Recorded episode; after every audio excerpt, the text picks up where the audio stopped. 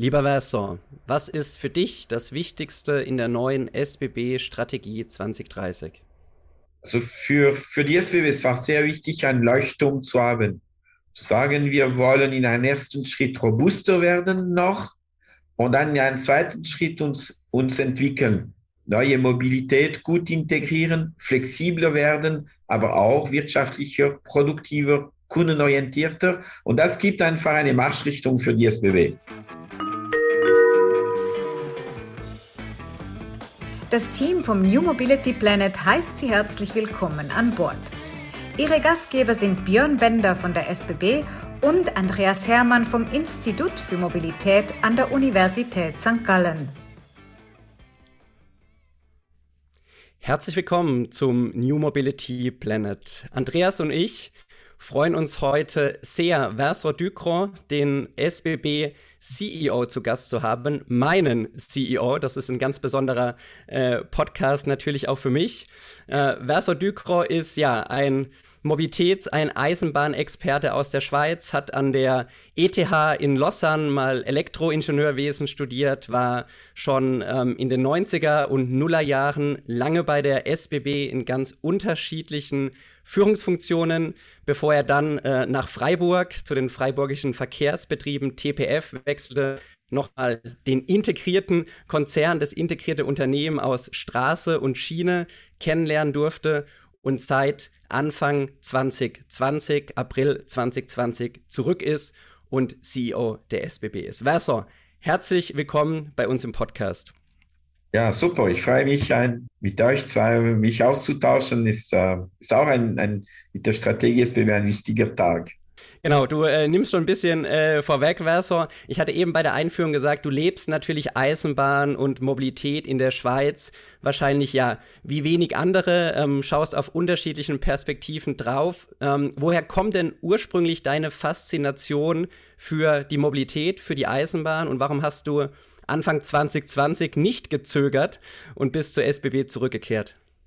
Also, also ich glaube, äh, ursprünglich war ich im IT-Welt und da habe ich die Mobilität via Expo 02 damals kennengelernt und das war sehr schnell, hat es mir wirklich extrem gefallen. Darum bin ich eher in diese Richtung meiner Karriere gegangen und äh, es gibt einen Spruch, man sagt einmal SBB, immer SBB. Ich hatte die Chance, bei den SBB zu arbeiten. Ich wurde als IT-Softwareentwickler, also Verantwortlicher für die Softwareentwicklung, rekrutiert und da habe ich auch die Faszination für diese extrem komplexe, aber spannende Unternehmen.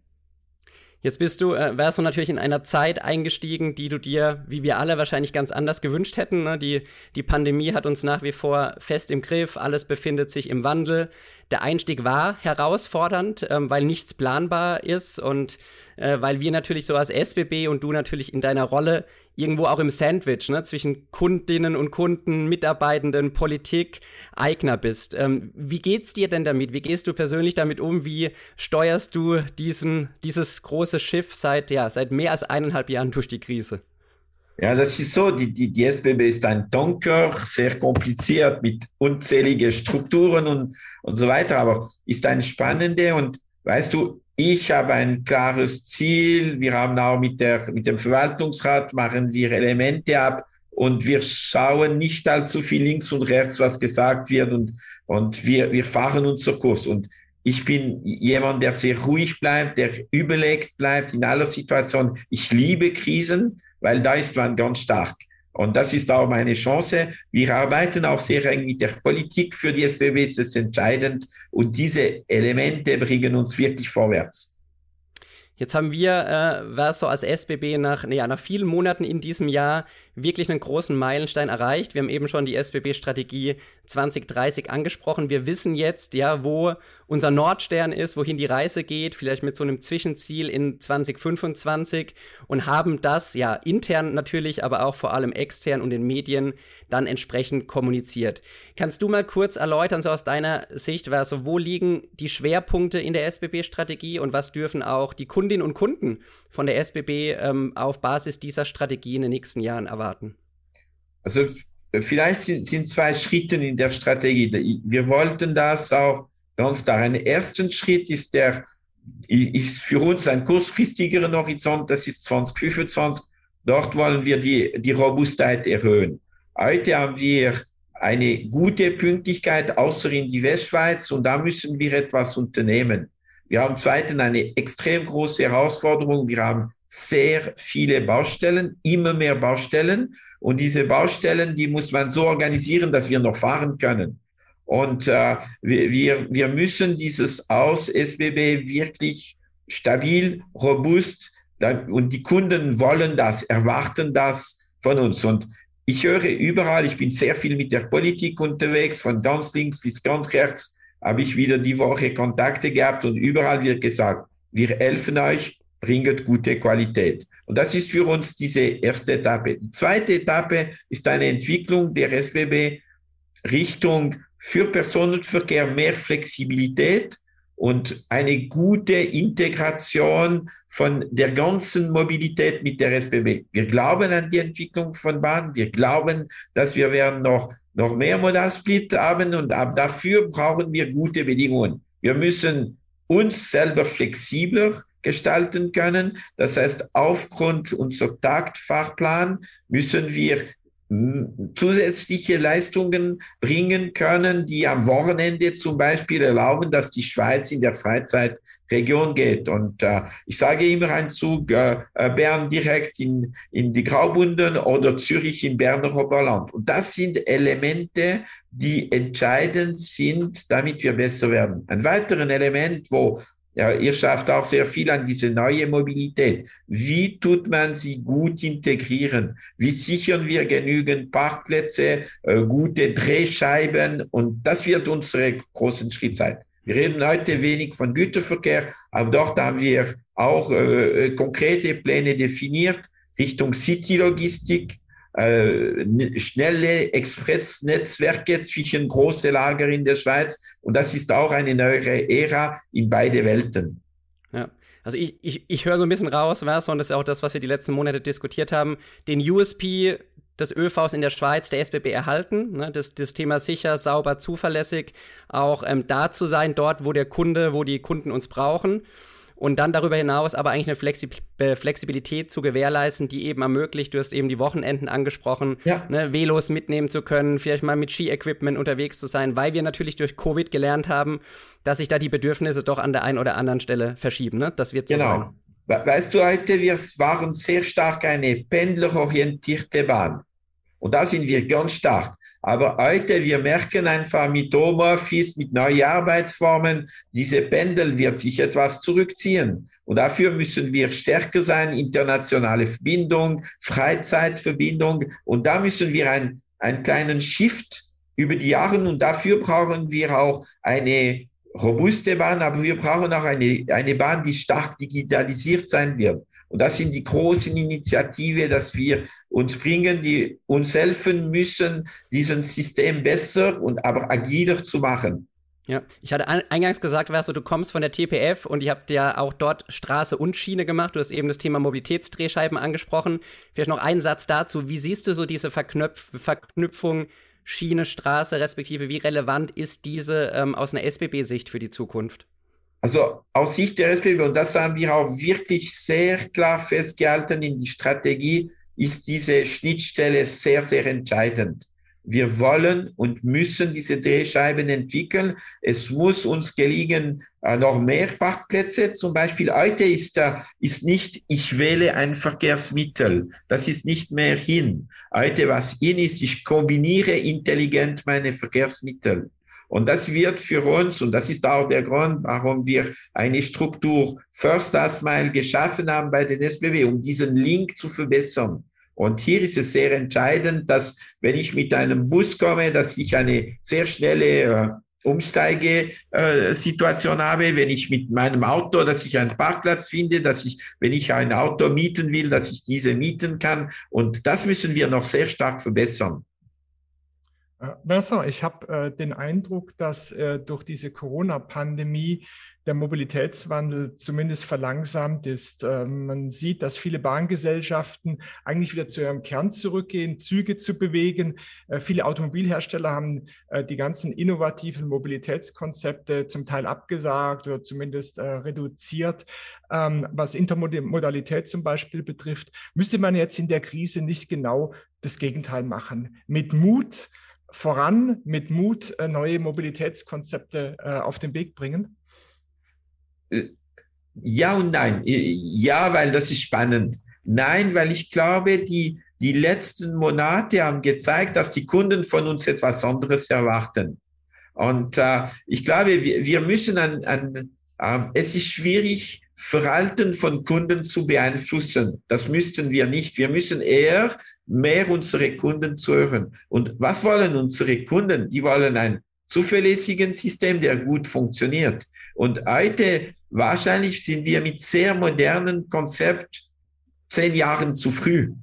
Die Pandemie hat auch sehr stark, also die Schweiz, man sagt in der Schweiz, die Schweizer haben wieder die Schweiz entdeckt.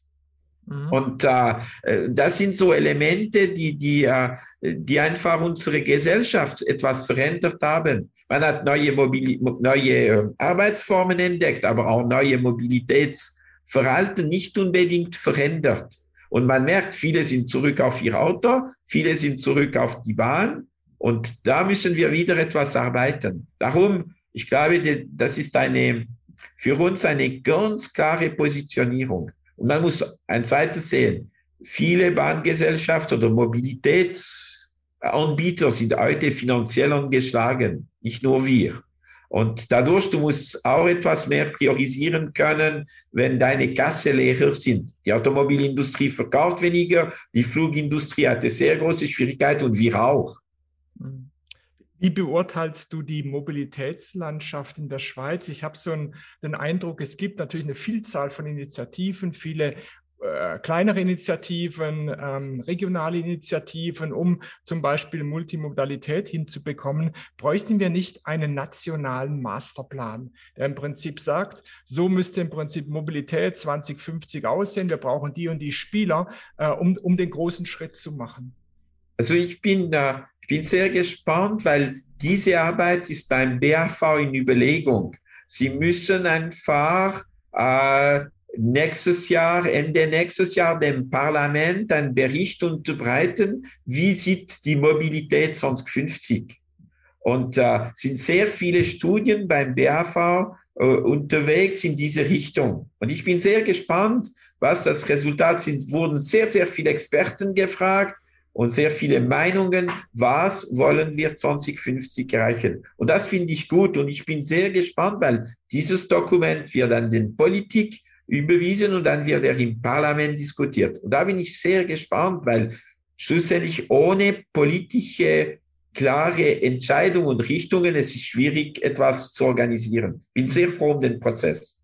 Ja, ich auch. Ähm, ich habe immer den Eindruck, wir haben viel, viel klein-klein hier in unserem Land, obwohl wir eigentlich die, die Zutaten hätten, wenn ich es mal so sagen darf. Wir haben die beste Eisenbahn der Welt. Wir haben ganz starke Autoimporteure, die im Prinzip ihren Beitrag leisten können. Wir haben eine ETH, die die ideale Technologie äh, äh besitzt, eine EPFL. Und wir haben natürlich Menschen, die nicht unbedingt nur am Automobil hängen, sondern hier in dem Land durchaus bereit ja. sind, multimodal unterwegs zu sein. Wir hätten eigentlich alles, um ein Vorzeigeland für die neue Mobilität zu werden. Teilst ja. du diese Einschätzung? Ja, das ist auch meine Einschätzung. Was es uns fehlt, ist eine politische äh, Sockel, der genau. uns erlaubt, dann zu arbeiten. Und ich hoffe, dass die Diskussion im äh, Zusammenhang mit Bahn 2050, die stattfinden werden im Parlament, dass diese uns helfen werden, etwas weg von, ich baue diesen Tunnel oder ich baue diese Tiefbahnhof, viel mehr Richtung gehen, wie will ich die Mobilität der Menschen 2050 in der Schweiz äh, organisieren. Ich engagiere mich auch sehr viel in dieser Diskussion. Ich war vor kurzem in, in Basel und äh, ich habe denen dort den Tipp gesagt, äh, redet nicht mehr von einem Tunnel, das man unter Basel bauen will, lässt die Leute träumen mit einem grenzüberschreitenden S-Bahn, gut organisiert. Und das ist eine total andere Positionierung politisch, aber auch dann für uns als Betreiber. Das macht auf jeden Fall äh, sehr viel Lust auf die Zukunft, äh, Verso, was du eben ausgeführt hast, ne? weil, glaube ich, dieses Zusammenspiel, Andreas, äh, wir haben das sehr, sehr oft in unseren Episoden, ne? dieses ja. Zusammenspiel der unterschiedlichen Mobilitätsträger, auch politisch äh, eingebettet in einem Rahmen, glaube ich, das Entscheidende ist, ne? um die großen Ziele dann gesellschaftlich, volkswirtschaftlich und so weiter für die Schweiz erreichen zu können. Ne? Das ist ganz, ganz klasse. Verso, ähm, die Zuhörenden interessiert auch immer noch so ein bisschen der persönliche Blick auf die Person. Und ähm, ich nehme mal so viel vorweg. Ich weiß, du lebst nicht in Bern, du lebst ein paar Kilometer entfernt. Du hast auch äh, nicht nur ein Kind und bist auch trotzdem sehr, sehr mobil. Kannst du mal so ein bisschen ausführen, äh, wie ihr euch privat äh, organisiert? Wie ist so ein Mobilitätsverhalten bei euch zu Hause?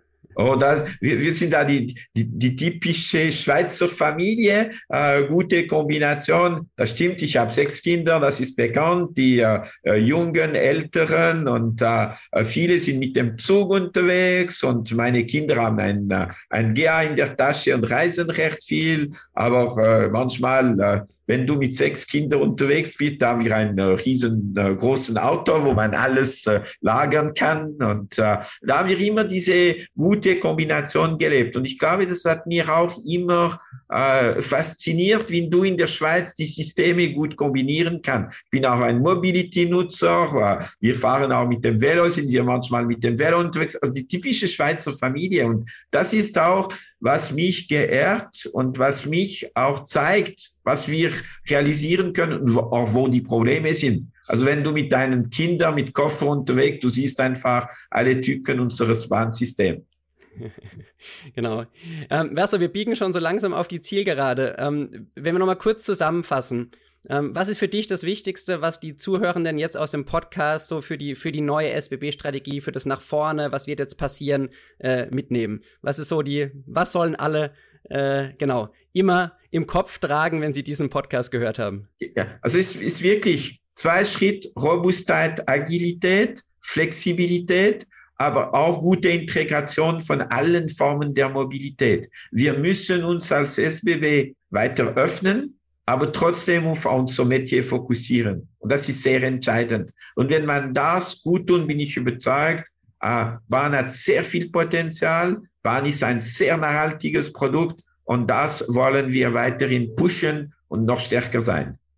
Davon sind wir alle überzeugt und werden äh, Versor von unterschiedlicher Seite den maximalen Beitrag dazu leisten. Ganz, ganz herzlichen Dank äh, für das Gespräch. Ähm, wir wünschen wahnsinnig viel Erfolg für die, für die anstehenden Aufgaben.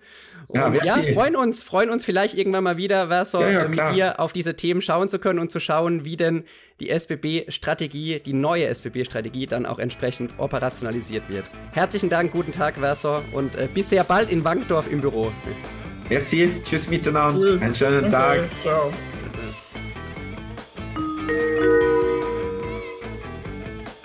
Danke, dass Sie uns begleitet haben. Nächsten Donnerstag geht die Reise mit einem spannenden Thema weiter.